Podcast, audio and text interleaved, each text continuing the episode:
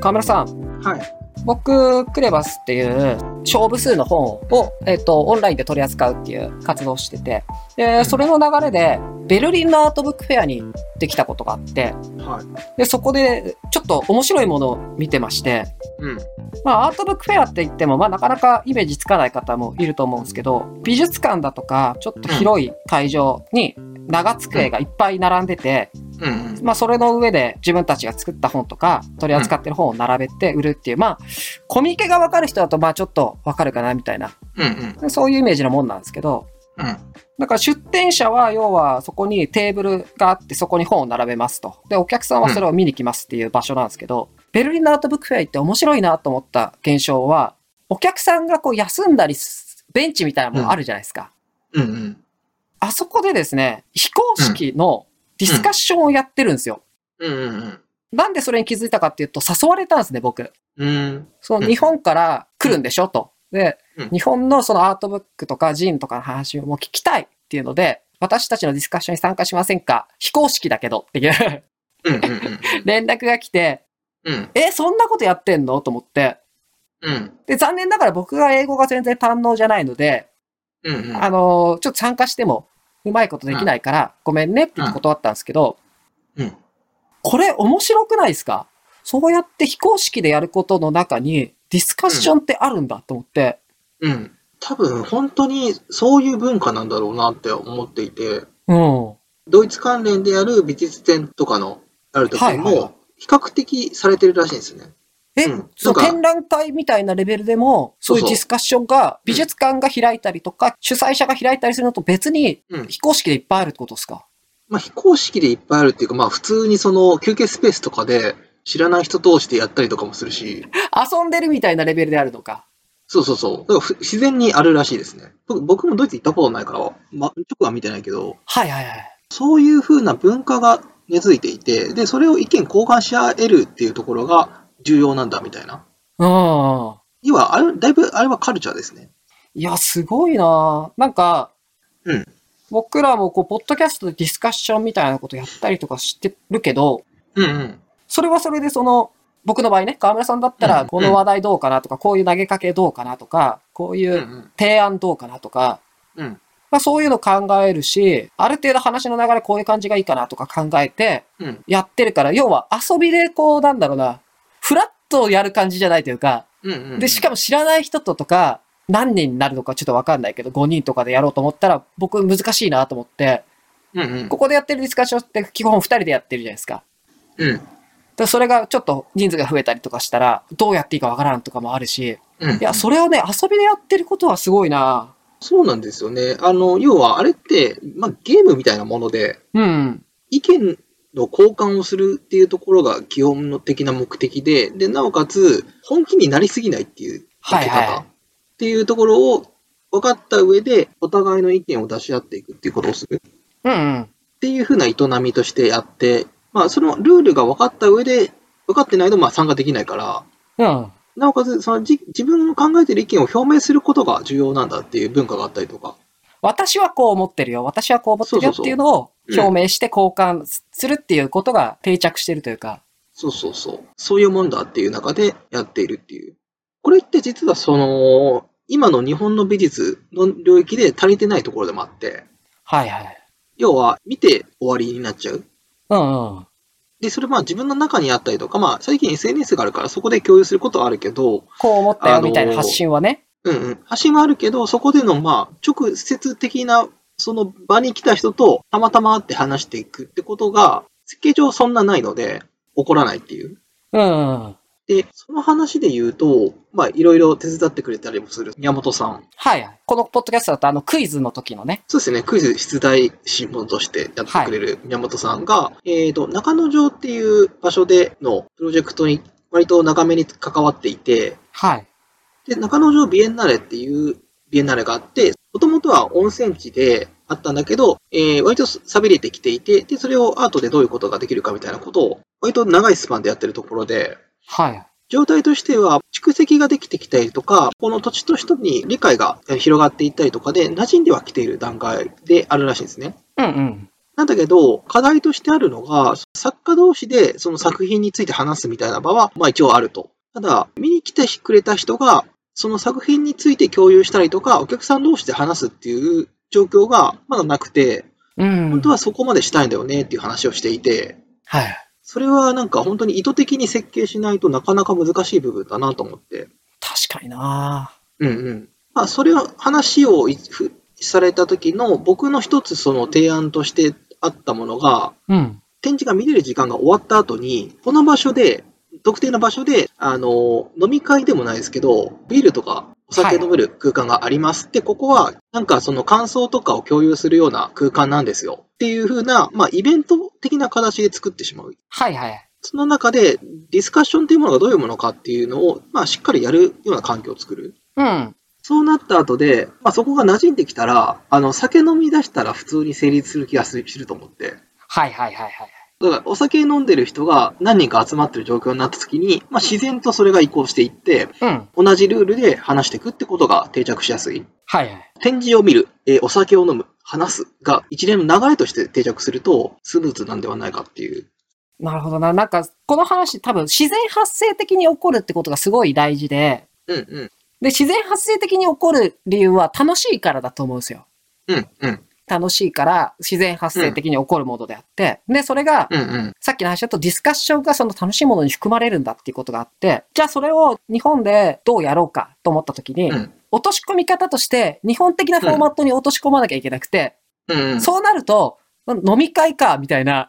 うん居酒屋でなんか喋るみたいな、あのフォーマットに落とし込むと、まあ割と楽しいディスカッションに近いようなことが起きるんじゃねえかって話ですよね。そうですね特に僕自身が最近そのいろんなプロジェクトの中でディスカッションをするってこと自体に関わったりとかディスカッションをどうやったら成立させれるかみたいなことをやっていたりするので、うんうん。ちょっとそこの開発に専念してもいいんじゃないかってちょっと思い出してもいて。なんか割とその一方通行に何かこう話を聞かせるとか、何かを伝える場って結構あるけど、うん。相互で喋ってディスカッションしてみたいなのってそんなに多くなかったり、うん、うん。場の設定として結構ラフにやってしまうとうまくいかないいかないですね。なんかイメージがありますよね。だからある程度、なんていうか、フリースタイルで何でも OK にしちゃうと、本当に混沌となるので、ある程度ルール決めた方がいいんですよ。最初の時点としては。インストールをするっていうところでは、結構明確な決め事とかがあって、ルールを決めて、で、その中で展開させていくっていう風にしていく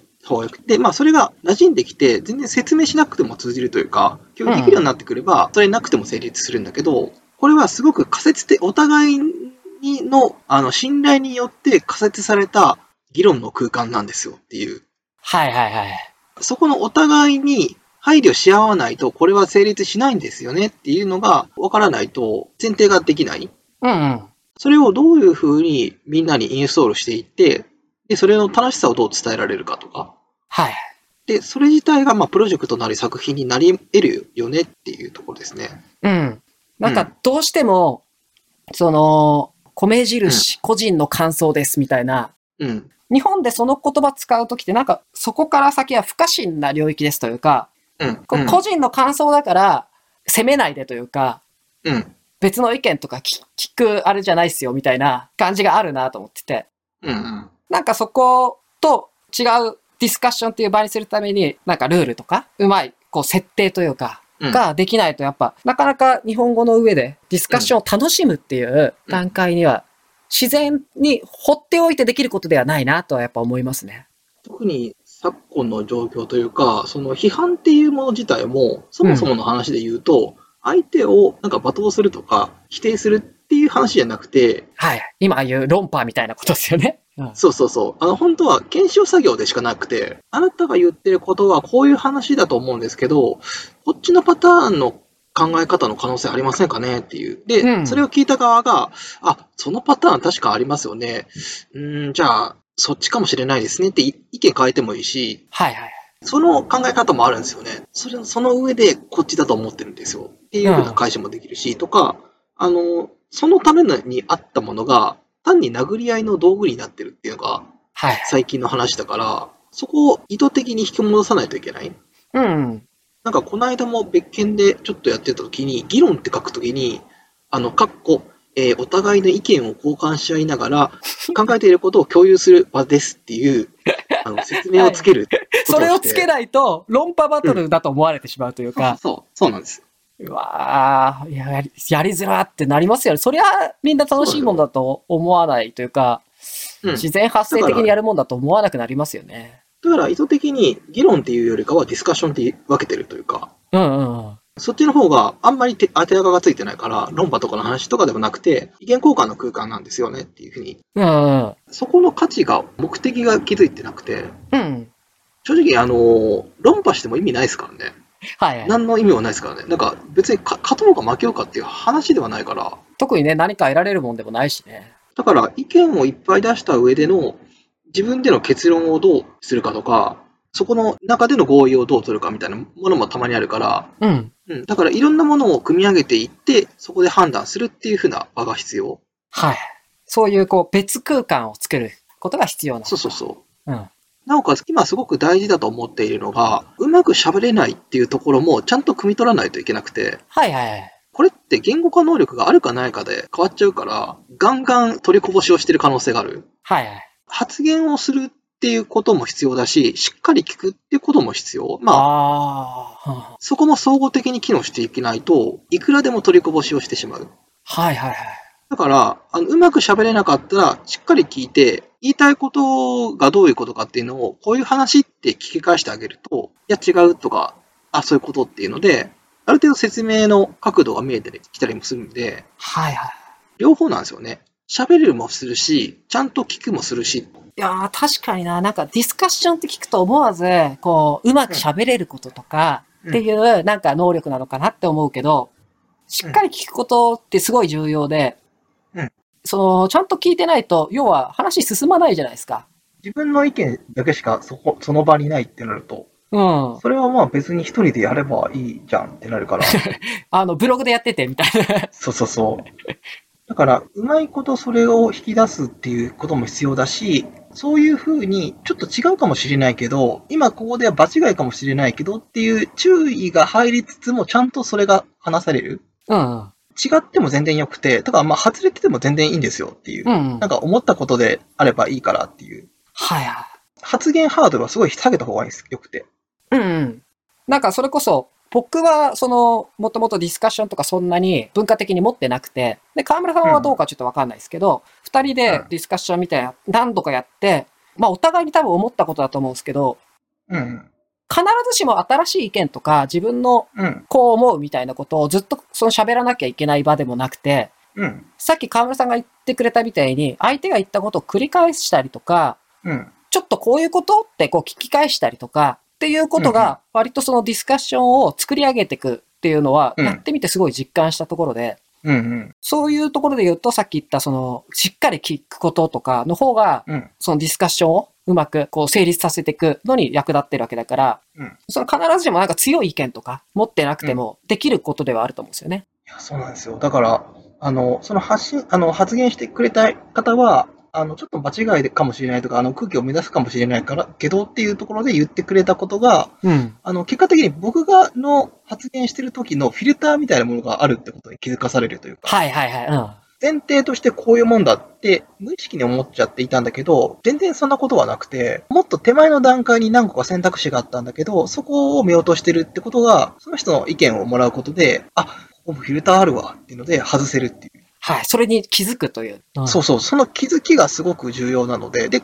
これってまあ、いくらでも起こる。うん。なんか、その、ディスカッションをすごく時間かけてやってるから、全くないんですってならなくて、はい。そう、定期的にそういうことが起こっていって、やっぱいろいろまだフィルターがあるんだなっていうのに気づいて、であったりとか、まあ別の考え方をシミュレーションして、相手のその別の立場から見たときにそういうふうに映るのはまあ普通だよねって思ったりするうんうんうん。なかなかそれってね、一、人だとその気づきって起きないですからね。起きないですね。やっぱそうやってこう話を聞いたりとか、相手のこううん考えを聞いたりとかしないと、その気づきっうてん。得られないから、そういう意味ではやっぱあのうん重要だなと思いますね。究極的に言うと、自分の中にいかに他者をを作れるかはいはい。自分と立場が違う他者を自分の同じような距離感で感じられるようなものを何個か存在させられることによって見え方がだいぶ違うし捉え方も変わるから、そう、それが多分必要でやってるんだろうと。はい。ディスカッションの、あの、こう自然発生的に起きるっていうのは、うんまあなかなか難しいかもしれないけど、うん。どういうふうに重要なのかとか、うん重要であるだけでも足りなくて、どういうふうに面白いのかみたいなうんことを、なんだろう、うまいこと伝えられればなと思ってて、うんうんでそれがその僕らのやってるディスカッションだけじゃなくてベルリンでこういうことありましたよみたいなそういう事例とかも含めてうん。これって本当は楽しいことなんだよっていうのが 伝えられればなと思いますはい。あありがとうございましたりがとうございます。